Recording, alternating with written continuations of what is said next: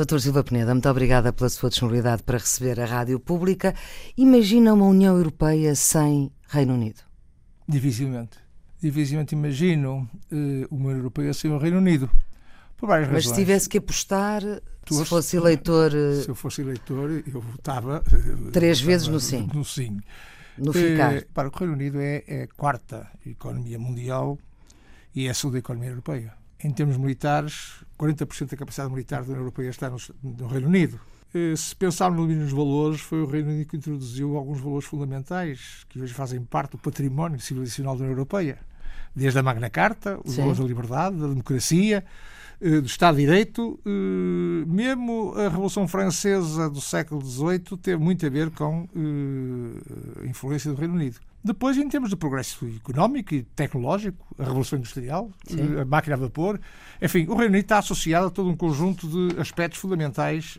É a maior, quarta maior bolsa do mundo. O Reino Unido tem um daqueles lugares inamovíveis do Conselho de Segurança da o, Faz União parte Europeia, do Conselho da, da, da, das Nações Unidas. E, portanto, a importância do Reino Unido para a Europa, em termos geoestratégicos, é algo de fundamental. E que Europa seria esta sem, Europa, sem os ingleses? Europa, neste momento, limita-se a, a esperar. Claro. Se nós olharmos para as afirmações que são feitas nível internacional e se o peso internacional vingasse, o sim ganharia uma maioria Obama. Merkel. Tudo, Toda Suíça, países que não fazem parte Tá. da União Europeia, eh, OCDE, Fundo Hum. Monetário Internacional. Isto é, aqueles que se preocupam com a economia entendem que o Reino Unido não deve sair da Europa. E os que se preocupam com a política? Os que se preocupam com a política, no sentido global, também têm a mesma opinião. O problema está, aqueles que se preocupam com o fenómeno que tem a ver fundamentalmente com a imigração. Com a clivagem que foi feita, há clivagens feitas em termos etários. Os mais jovens estão claramente a favor da permanência na União, os mais velhos estão a favor da saída. Há quem disse já que isto é um julgamento da globalização. Aqueles que são a favor da globalização querem que o Reino Unido se mantenha na União Europeia. Aqueles que temem a globalização querem que o Reino Unido saia da União Europeia. Agora, o que é triste é, é que isto começou sem necessidade. Como dizia o nosso Isto- humorista, não havia necessidade. Porque o Sr. Cameron resolveu lançar isto. Isto é um sinónimo de um líder frágil, porque. Ou seja, eh, é uma questão ele interna teve- que É uma obriga- questão claramente interna e que vai condicionar muitos aspectos de Europa e do mundo. Mas é uma questão interna que tem que ver com o nacionalismo do UKIP, que é um partido tem- nacionalista e, com os- xenófobo. e com os conservadores internos ao partido do Sr. Cameron. Sempre Ele teve- houve gente dentro dos conservadores britânicos que eh, nunca olharam para bem bons olhos a, a pertença à União Europeia. E ele, para satisfazer a uma clientela dentro do seu próprio partido, portanto, começou por aí, resolveu anunciar eh, fazer um referendo. Mas Mal um ele refer- pensava que quando o referendo fosse feito, tínhamos esta crise dos refugiados Mas, veio É complicar interessante- toda esta... Mas aqui o que é interessante é que uh, Cameron começa por ser contra a permanência da Grã-Bretanha uh, na, na União Europeia. É a própria força das circunstâncias que o obriga a mudar. Sim, ele tentou, depois, com a negociação que fez com a própria União Europeia, tentou que essa negociação fosse um caso que arrumasse o assunto. E verificou-se na prática que não foi. Não foi porque uh, uh, uh, os adversários do sim usaram um, termo que é back to control. Isto é, Sim. tentaram vender a ideia de que é necessário que nós controlemos a nossa vida e nós E a controlemos Europa a não nossa nos deixa, fronteira. sim. e a Europa não nos deixa e, portanto, nós temos. E isto tem força em termos Claro. de passagem política. Quanto às afirmações que são feitas em sentido contrário, eles não demonstram o contrário. Estou a falar da parte económica. Dizem que as contas são mal feitas, isto não é bem assim, e desvalorizam completamente essa, essa componente. Agora, do ponto de vista político, há aqui consequências complicadas. Do ponto de vista económico, há. Toda a gente prevê que há uma desvalorização da Libra, Uhum. toda a gente prevê que pode seguir um, um momento de, de recessão económica, há quem fale Ainda do, mais. do crescimento do consumo e do investimento. É muito difícil essa, essa tipo de previsão. Agora, não vejo ninguém a dizer que com a saída do Reino Unido que vai haver um relançamento da economia. economia. Pelo contrário, todas as ações internacionais, eu estou a falar do FMI, estou a falar da OCDE, todas apontam no sentido contrário. Agora, as consequências são de natureza política, que são mais fortes. Desde logo, o que se chamou o efeito dominó. Há países como há movimentos na, na Dinamarca, na Holanda, em alguns países de leste que já apontam também em eh, possibilidades de fazer também referendos sobre eventuais saídas. Depois temos também eh, efeitos no espaço Schengen. Eu não sei o que vai acontecer, mas seria um golpe fatal na União Europeia se o espaço Schengen. Ou eh, seja, a livre tivesse- circulação. A livre circulação de pessoas é um valor fundamental. Portanto, há consequências de natureza, pois há uma consequência política importante, que é o sinal de fragilidade que a União Europeia dá perante isto e o sinal uhum. de impotência que a União Europeia dá, União associado Europeia... à falta de controle sobre alguns aspectos, é um sinal triste que pode ser hum, apelidado um sinal de decadência. Isto pode ser o primeiro passo para uma desintegração da própria União Europeia e, portanto, será o fim de um projeto político de uma, que teve uma importância decisiva nos últimos 60 anos. Não podemos esquecer que a Europa, eh, no seu passado, foi um palco sempre de guerras fratricidas Exatamente. entre povos europeus. Nunca houve tempo um inimigo exterior. E estes 60 anos são uma exceção. E Jean-Claude Juncker disse uma vez que os fantasmas da guerra estão apenas adormecidos. E é preciso que nós pensemos bem nisto. acorda aos fantasmas da eu, guerra. Eu não quero, eu espero bem que o Sim ganhe, eh, e não vamos dramatizar vamos pela vitória do Sim, mas se o não vencer, eu julgo que vai passar momentos muito difíceis. Mas, doutor Silva Peneda, esta questão do referendo, a questão política, que é, por um lado também se diz, mas os povos europeus não são chamados a pronunciar sobre a questão europeia. Aqui foram, mas foram pelas razões uh, mais erradas. Ou seja, quando Cameron decide este referendo não foi para ouvir a opinião do povo inglês. Não, não estou de acordo. Foi uma é? questão interna partidária e, e, e dentro do, do próprio partido, o Presidente da Câmara de Londres, Sim. o, Calmeja é ser líder do Partido Conservador e, portanto, uhum. serve, isto serve como uma, é uma batalha interna e para isto estão a pôr em causa aspectos fundamentais de todos nós europeus eh, e do mundo. 28. Olha, é uma coisa que eu queria dizer sobre o referendo. Os referendos, julgo que foram feitos para perguntas muito simples, sim ou não, de coisas muito diretas. A União tipo Europeia o referendo é, suíço, não é? É, é, é que se pergunta a todos. Se o trânsito puder passar aqui não deve. Ou. Eh, eu acho que referendar uma realidade tão complexa como é a União Europeia arrisca sempre a decisão ser tomada de acordo com situações muito conjuntrais. E que não tem nada, e a, ver estamos, e que não tem nada a ver com a situação estrutural que é pertencer a um bloco, eh, como é a União Europeia. Eh, e não é por acaso que os alemães proíbem os referendos. Eh, eu acho que os referendos para realizar, eu acho que a consulta aos povos deve ser feitas, mas há os parlamentos que, que são os representantes diretos para Exatamente. discutir este tipo de assuntos.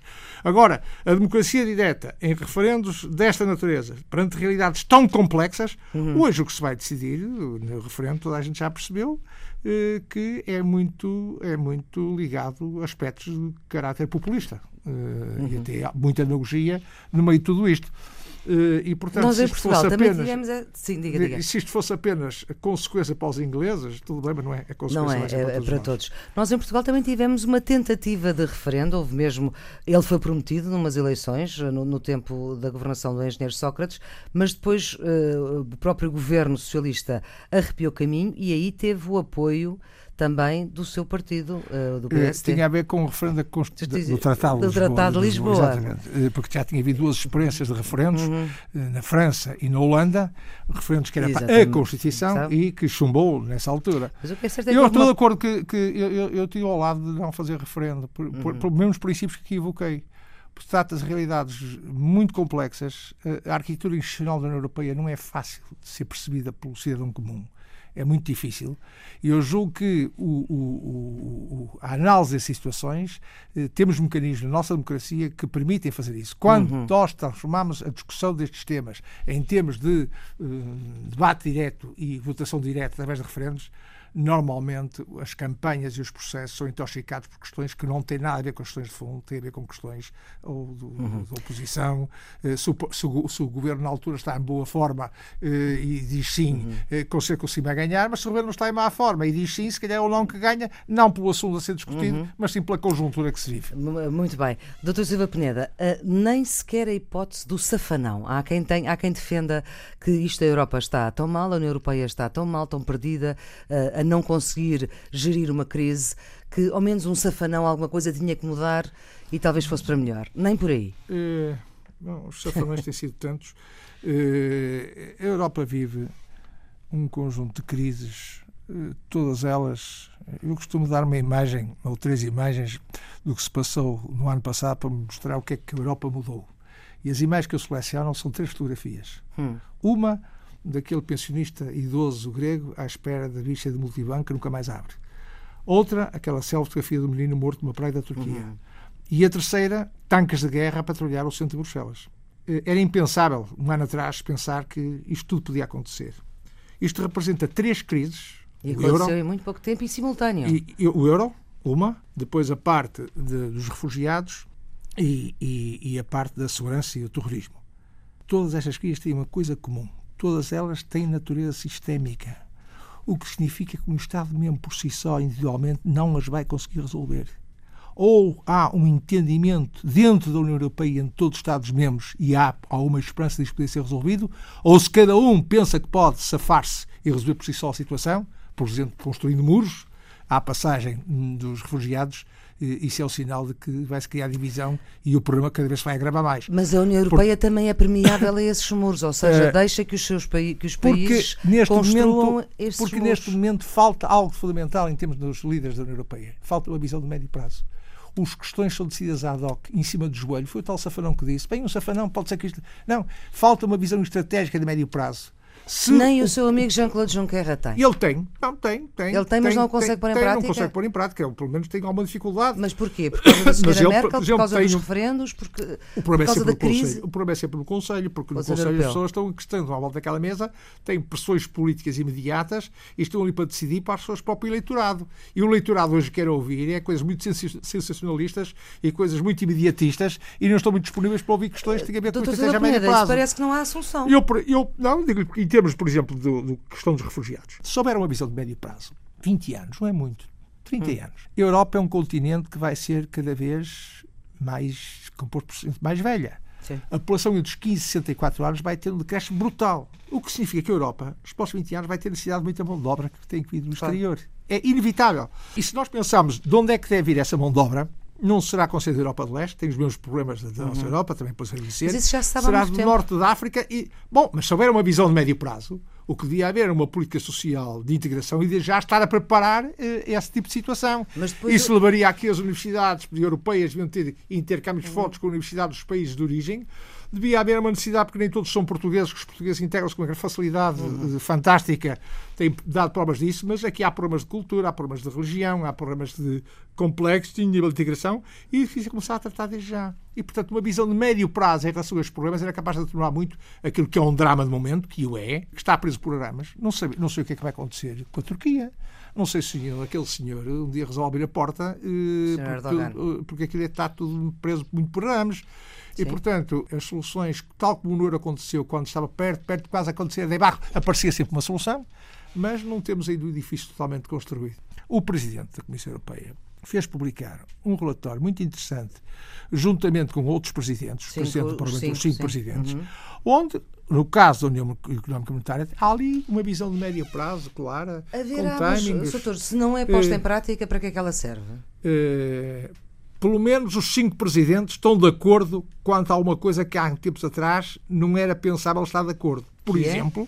há uma coisa que eu defendo há muito tempo, a necessidade de haver um orçamento para a zona euro uhum. uma situação fiscal estabilizada, para mim é fundamental. Sem isso, dificilmente podemos almejar haver convergência na zona euro. Aquilo que foi, no princípio, a zona euro, que era uma máquina de convergência, deixou de o ser.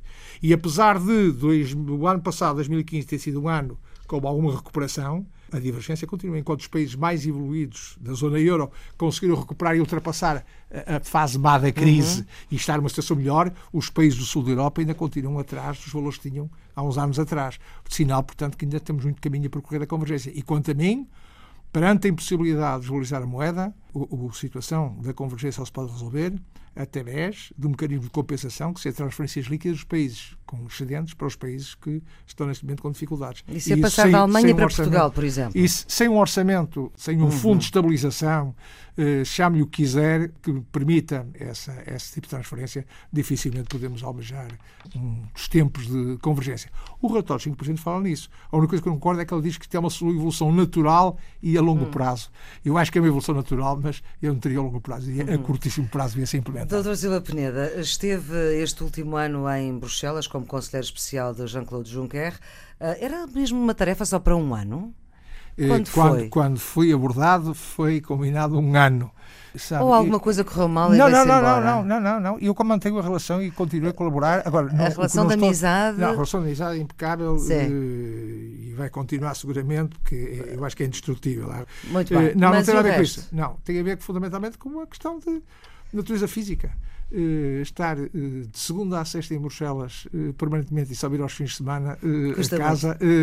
não, um ano tinha dito, cumpri, agora mantenho a colaboração, mas de uma forma muito mais espaçada no sim. tempo e sem ter esta obrigatoriedade de andar de avião todos os fins de semana, porque isto, é, isto um... é cansativo. E em relação a um dos, uma das ideias que mais manchetes fez, que tem que ver com as sanções a Portugal. Ah.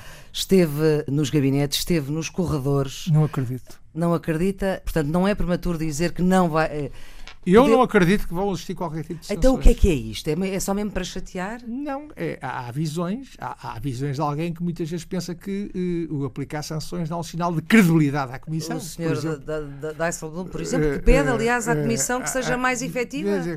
E há quem pense que a credibilidade não se mede por isso porque o refluxo seria muito pior e aí é que viraria a credibilidade.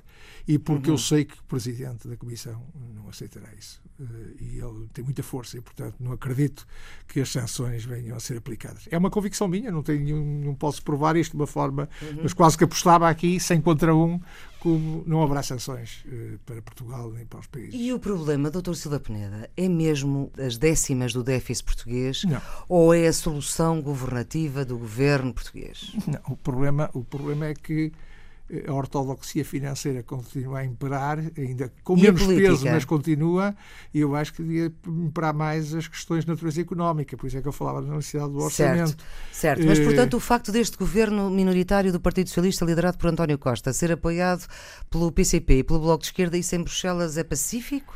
Não, não, não senti, da parte das trabalhei e falei. De, normalmente as conversas informais são muito mais importantes que as formais, sim, claro. As formais. Nunca senti que a cor política do governo fosse fundamental. Eles baseiam-se muito. São, é, são profissionais muito competentes, profissionais muito capazes.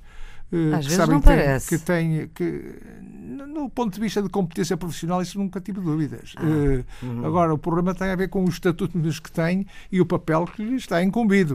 Uhum. Agora não sinto que uh, a cor política de um governo, mas estou a falar de Portugal como podia falar qual é que fosse o fato determinante uh, em termos de atuação. Olha, um, de, um dos problemas vários com que este governo se deparou tem que ver com a crise no sistema financeiro português.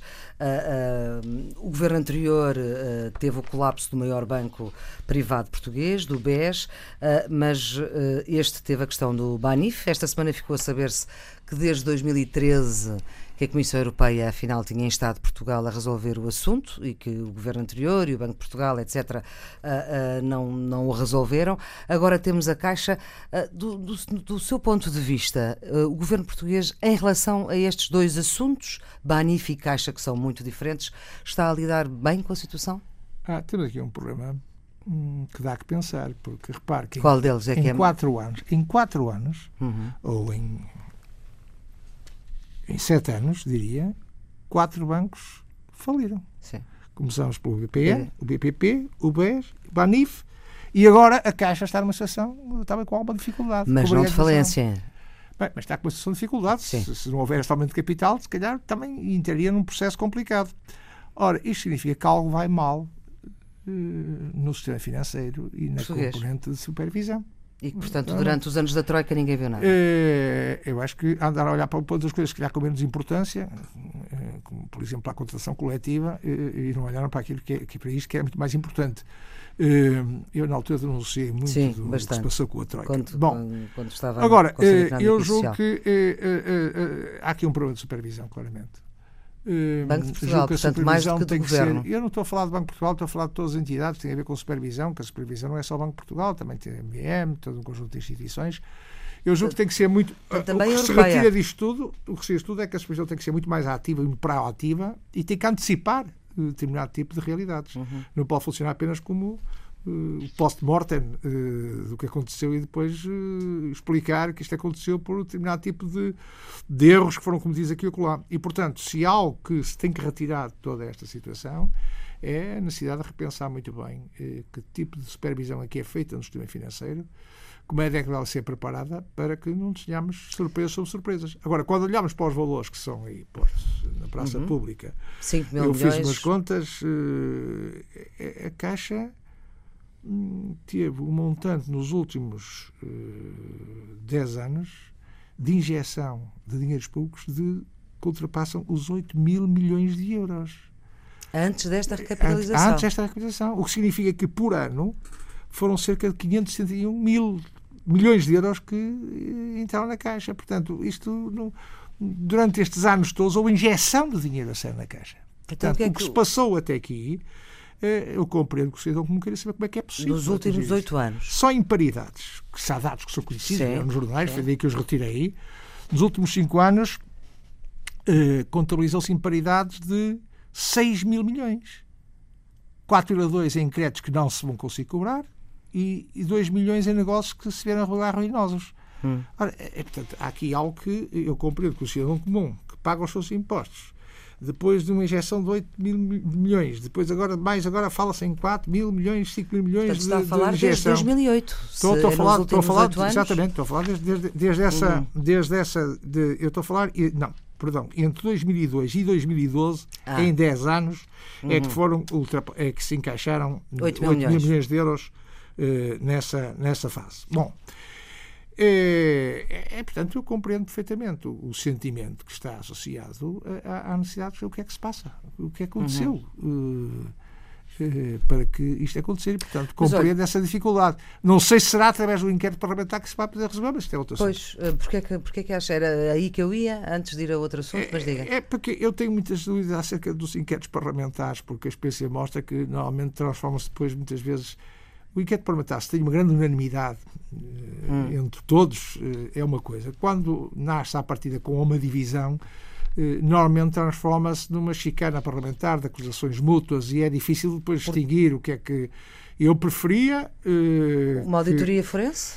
Por exemplo, ou outros mecanismos não, não, estou a dizer que a Assembleia da República Sim. não se deva inteirar tudo o que se passa. Agora, a forma de se inteirar desse tipo de informação, porque aqui também a não precisa de ser inquérito? muito sofisticada. Uhum. Eh, eu espero que corra bem o inquérito. Uhum. Está decidido. Mas em seu entender não precisava de ser inquérito? Eu, eu, eu, tenho dúvida acerca da eficácia dos resultados do inquérito. E sobretudo um partido com responsabilidades de governo e que teve responsabilidades bem, na Caixa, como o CDS, como o Partido Socialista. Okay. Todos tiveram. Todos tiveram. Uh, uh, Jerónimo de Sousa chegou mesmo a dizer, mas se quiserem saber o que se passa na Caixa é perguntar às pessoas que lá estiveram, porque estes partidos sabem é bem forma, o que se passa. É uma forma de ver o problema, mas há formulinhos a cumprir. Sim. Eu entendo que uh, a Assembleia da República tem que saber o que se passa julgo eu que podia ter este tipo de informação hum. através de uh, outro tipo de mecanismos, inclusive se houvesse suspeitas de natureza criminal e coisas assim, o Ministério hum. Público não estava a ir para outra coisa e, portanto, podia também claro. fazer uh, o seu trabalho nesse domínio. O senhor é um uh, quadro do PST, por acaso nunca passou pela Caixa? Não, estive quase. Ah, estive convidado, quase? Fui convidado, quer dizer que é uma cena curiosa, que se tinha a ver agora com eh, o professor Cavaco Silva, quando eu saí do governo, convidou-me por duas vezes para ser administrador da Caixa Geral de Depósitos. Foi ministro do Trabalho. E, e, e, eu não quis. E para dizer porquê. Isto é, pode ter uma interpretação diferente, mas é, é verdade. É economista, portanto. Não, disse por vergonha. Vergonha? Uh, tinha vergonha. Eu entendi que eu fui quadro da Comissão de Coordenação, fiz um serviço do governo, entendi que devia voltar à Comissão de Coordenação. Comissão eu nunca tinha trabalhado no Norte. No, no norte. Eu nunca tinha trabalhado na banca nunca tinha experiência de bancário. Agora, ser administrador de uma instituição dessas, eu vi que as pessoas que iam passar no corredor assim, olha, mais um que veio para aqui uh, com um tacho porque foi ministro e tal, tal, tal. Eu entendi que essas acusações até eram justas e, portanto, eu não quis sujeitar esse papel, por isso simplesmente. E, portanto, não recusei aceito. um bom ordenado, uh, podia ser administrador, ser dado pelo pessoal, podia não nada, mas entendi que não devia ser porque sentia-me desconfortável. Pronto. Uh, então, e, portanto, e, portanto, uh, não foi. Pronto, portanto, olha, seria mais um que certamente iria ser ah, ouvido, tinha... iria ser ouvido uh, nesta, uh, nesta Comissão Parlamentar de Inquérito que já criticou. Doutor Silva Peneda, tem algum conhecimento? eu sei que agora é conselheiro informal de Jean-Claude Juncker, mas tem algum conhecimento dos corredores e dos gabinetes em relação à Caixa e à negociação que o atual governo está a fazer? Não, não, não tenho. E se tivesse, também não lhe podia dizer nada sobre isso. Uh, não, é, que, é que hoje há um artigo, uh, esta semana houve um artigo da, da, antiga Ministra das Finanças, Maria Luísa Albuquerque, a dizer que nos corredores de Bruxelas sabia-se da intenção da Caixa absorver, digamos assim, o novo banco. Eu ia lhe perguntar assim, não pelos corredores, obviamente, mas pelos gabinetes. Eu julgo que há cenários que se põem de várias hipóteses, as pessoas estão lá para pensar, e são pessoas que pensam bem.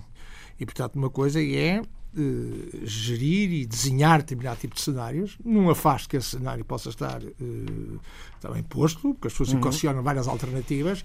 Agora, é dizer que o Presidente Juncker já tomou a decisão ou que a Comissão já tomou uma decisão sobre isso. Uh, sobre o novo é, banco, é, sobre é, incluir o novo banco. Errado. Agora, uhum. não, não me repugna que, dentro da capacidade técnica e inteligência que, está disponível ao serviço da Comissão, e é muita, possa desenhar cenários para todo tipo de eventualidades. Uhum. Uh, mas e em relação a esta recapitalização da Caixa? Uh, não aceitou ser quadro da Caixa uh, por ah, achar já foi que no século passado. já foi no século passado, mas agora certamente tem mais do que lhe parece dos dados que vieram a público e gravamos esta entrevista na quarta-feira, numa altura em que também o Ministério das Finanças vai dar alguns esclarecimentos so sobre esta recapitalização. É essencial para que o sistema financeiro português fique já não digo limpo, mas seguro, pelo menos? É, é fundamental que o único banco público que temos no país ultrapasse este momento algo tormentoso e fique uma instituição sólida eh, e que mereça a confiança dos portugueses. É fundamental. Deus nos livre se, depois de tudo isto, eh, não havia uma saída em que ficasse clarinho para toda a gente que estamos perante uma instituição forte, credível, e que estes tempos de confusão terminaram de vez. Uhum. Isso é o que eu espero, independentemente das responsabilidades que se possam depois uh, imputar. Mas sobre isso também gostaria de dizer uma coisa. Uma coisa é, hoje, nós julgarmos sem muitas vezes estarmos deslocados do contexto em que se vê numa determinada época. Uhum. Uh, e, portanto, quando se faz julgamentos a posteriori, o contexto hoje é totalmente diferente, quando decisões foram tomadas claro. com um determinado tipo de. A Caixa e até tinha, de conhecimento, e hoje uh, sabe-se de outras coisas que não sabia, não é? A Caixa tinha um conselho de crédito, e tanto quanto era composto por gente muito profissional. E, portanto, é preciso recuar no tempo. Era a altura de imobiliário, uh, havia toda uma, uma lógica que não foi só a Caixa que embarcou, embarcaram muitas pessoas financeiras uhum. nesse, nesse, tipo de lógica. Muito bem. Quando saiu de Portugal para ir para Bruxelas, estava à cabeça do Conselho Económico e Social e ainda parece não haver fumo branco para a, a sua cadeira. Parece que é o, o PS até o quer, mas o PSD não quer. É mesmo assim o que eu li? É... Isto, eu quero dizer que. Isto já não é informação não, não, de corredores, eu, eu, é mesmo eu, já. Eu vou dizer que uh, a minha disponibilidade para servir o país naquilo que o país entender como necessário é total. Hum. Hum, tive muito gosto na experiência que tive uh, em Bruxelas. Se o país entender, neste caso entenda-se a Assembleia da República, através dos partidos, e, os, e há dois que são fundamentais, é o PSD e o PS, entenderem que eu posso ser útil nesse tipo de função, uh, a minha disponibilidade é total. Agora, não sou eu que tenho que decidir. Eh, são, são, são Mas acha possível que seja mais, uh, seja mais bem, bem visto pelo partido que não é o seu, pelo Partido Socialista, do que pelo seu? Isso aí tem que perguntar aos, respectivos líderes. Hum. e, portanto, aí tem que haver um entendimento e, portanto, tem que ser os dois. Eh, eu, das duas vezes que fui eleito para a Assembleia da República, fui convidado simultaneamente.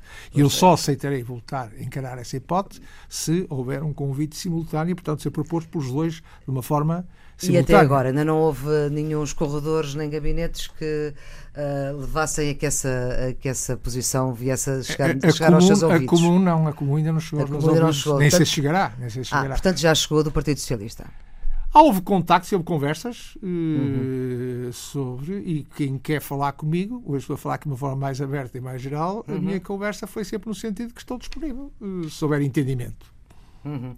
Muito bem. Concorda com a leitura que Marcelo Rebelo de Sousa, Presidente da República, fez dos ciclos políticos e muitos analistas olharam uh, para Pedro Passos Coelho quando o Presidente quase que pôs um calendário ao líder do, do PSD em relação às autárquicas? Não, eu não vejo Uh, não vejo. Vai ser um marco importante para o PSD, seguramente, as eleições autárquicas. Setembro daí, do próximo ano. Setembro, outubro. Vai ser um marco importante, mas uhum. é um marco para o PSD e para os outros partidos. Não é? São as eleições a meio do mandato e, portanto, marcam sempre. Uhum. Agora, daí até concluir que os resultados destas eleições bom, podem influenciar uh, uma decisão sobre queda do governo, por exemplo, vai uma longa distância. Agora, ah, se, não, os, se os eh, partidos políticos vão sim. tomar internamente, eu acho que o Presidente da República não tem poderes para destituir os líderes dos partidos políticos. Mas não, mas tem poderes PS... para fazer eleições intercalares, uh, como aliás disse no seu discurso sim, de posse. Se o PSD entender que há algo a rever internamente, assim, eu pensei que tem que decidir. Eu sobre isso tenho pensado bastante, porque uh, o PSD. Está muito distanciado do seu partido não, de origem. Estou distanciado em termos de ação, mas não em termos de pensamento. Ah. O PSD implantou-se em Portugal, somos a gênese do PSD. Primeiro, implantou-se sem apoios de nenhuma estrutura internacional. Hum. O PS tinha. Mas Bem tentou, mas não conseguiu. O PS tinha. Sim. O, o, CD, o SDS tinha. Uh, e o Partido Comunista também tinha. Claro. A gênese do PSD foi exclusivamente nacional e assentou na classe média. Acho que Francisco Sá Carneiro percebeu isto completamente e então a componente rural tem uma importância enorme no princípio do PSD. E o Francisco Sá Carneiro percebeu que para plantar uma democracia em Portugal é preciso que o país se desenvolvesse. E para que o desenvolvimento do país acontecesse, era preciso criação de condições que fomentassem a ambição dos indivíduos que tivessem maior potencial de dinamismo. Estou a falar do classe média. Classe média, a burguesia. E isso foi burguesia. a chamada. Olha, poucas elites, algumas elites. selecionadas por ele, Sim. e aqui podemos retomar o discurso, o, o, discurso de Marcelo Rebelo de Sousa, mas foi na burguesia e foi aí que se implantou.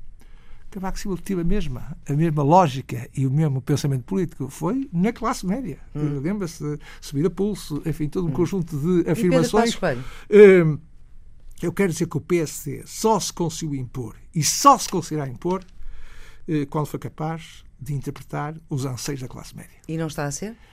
Neste momento eu não vejo isso acontecer. E, portanto, eu digo que o PSD para o futuro ou consegue. Eh, eh, eu acho que sei muito bem que estou a falar porque eu tive nos dois governos, tive Sim. no governo de Sá Carneiro e tive nos governos de Cavaco Silva. Eu acho que o desafio hoje ao PSD é enorme é muito difícil. Ou é capaz de voltar a interpretar, se quiser, os sonhos daquilo que são os agentes de dinamismo hum. e essa classe média, Uh, e, portanto, eu não sei até essa classe médica hoje já está disponível para sonhar, se quer. Hum. Tem esse problema.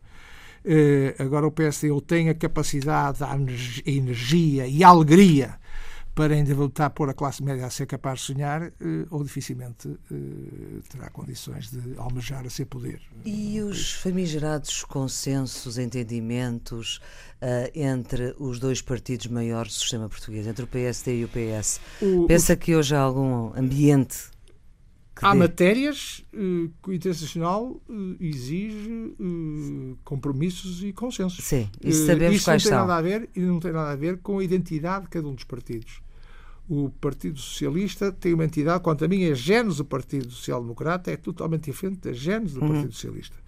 Eh, a gênese do Partido Social Democrata assenta muito mais no dinamismo, na capacidade da iniciativa privada, uh, uh, enfim, no, no querer Mas no querer o que é que hoje estes dois líderes, António Costa e Pedro Passos Coelho, se podem, se conseguem entender? Também se passa por relações pessoais, muitas vezes. E tanto quando peças, as relações pessoais não são assim muito famosas. É mais fácil Marcelo António Costa do que. Parece que sim. E sente-nos pela televisão dentro, todos nós assistimos. Agora, o que eu julgo é que os desafios que o país são de tal maneira, por exemplo, nisto tem a ver com a, com a Caixa hum. com a situação financeira, eu julgo que era fundamental que houvesse um compromisso claro entre as forças políticas mais representativas da sociedade portuguesa. Isto não ser discutido. Mas já não, vai a tempo. Não, eu julgo que não, infelizmente. Mas há matérias, estou a falar da saúde, Sim. estou a falar da segurança social, estou a falar de todo um conjunto de matérias que os portugueses têm muita dificuldade em não perceber porque é que não há entendimento. Uhum. E está-se em lutas, de, normalmente, de, de, de questões menores e perde-se o essencial. Uh, isto não tem nada a ver com, com, a perda de identidade de cada uma das forças uhum. políticas. Doutor Silva Peneda, se Pedro Passos Coelho deixar de ser líder do PSD, uh, eh, o seu afastamento do partido é tal que não consegue vislumbrar uh, uma outra liderança? Nada impede a minha participação efetiva no PSD. Tenho que estar motivado para isso. Uh, neste momento não tenho grandes motivações, uh, mas a minha disponibilidade para colaborar com o meu partido sempre foi e continua a ser. Uh, e desde que Pedro Passos Coelho está no, no, poder no PSD, não tem acontecido não tem, vezes. Não tem, não tem havido muitos pontos de, de encontro até agora. Hum, vamos, vamos ver o que acontece no futuro. Vamos ver o que acontece no futuro. Escolheu para fechar esta conversa Marisa, ao gente da minha terra. Queres explicar porquê? Por causa do poema que é da Amália Rodrigues, é, é, como sabe. porque, sei, muito bem, é, mas muita que gente nunca o cantou. Sabe, muita gente não sabe que a Amália Rodrigues era uma grande letista. Uhum. Uh, e, e, Estranha forma de vida também é dela, eu por vinha, exemplo? Sim, também é dela. Hum. Uh, e eu vi a interpretação da Marisa uh, no Centro Cultural de Belém nisto foi uma interpretação fabulosa. Isto é, é, é de lágrimas, mesmo, quando se vê a interpretação dela. E o poema é lindíssimo. E a Amália, eu tive o privilégio de a conhecer pessoalmente numa circunstância muito engraçada, se me permitir, eu vou contá-la aqui. Rapidamente. Com o Raul Solnado, Armando Cortês e Francisco Nicolson, que um dia pediram uma audiência a comunicar que iam ser presos porque tinham uma dívida à Segurança Social. E eu perguntei, então vamos lá ver qual é a cadeia, porque eu quero ir com vocês, porque deve ser divertidíssimo estar preso com os três senhores. Aí nasceu a Casa do Artista a Casa do Artista nasce a sequência dessa conversa. Ora. E depois fomos os três falar com a Amália passados uns tempos e a Casa do Artista hoje, que protege aí muita gente, Muitos artistas, artistas nasceu de uma primeira conversa com as três vultos, felizmente já desaparecidos, e depois a Amália associou-se e a prova disso é que ela no seu testamento deixou, deixou. uma parte também à Casa do Artista. Doutor Silva Peneda, muito obrigada por esta uh, conversa e por esse testemunho. É esta música que vai fechar uh, esta conversa, que pode sempre ser ouvida em podcast, está, está nos sítios habituais uh, da net. Tenham um bom dia. A meu e fado Destino que nos amarra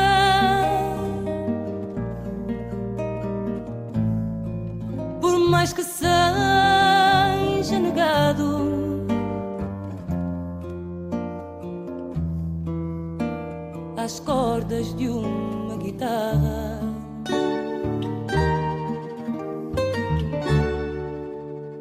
Sempre que se ouve um gemido.